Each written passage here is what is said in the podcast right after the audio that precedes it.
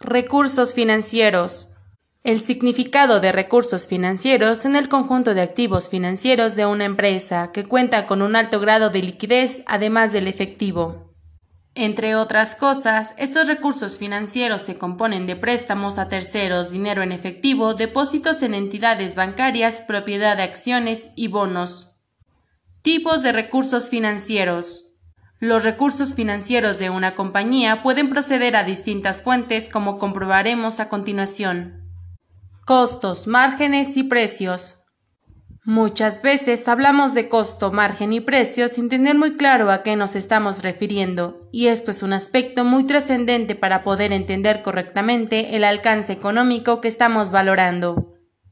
Costos es el valor económico que imputamos en las estimaciones para acometer las metas y objetivos que tenemos planeados en el alcance.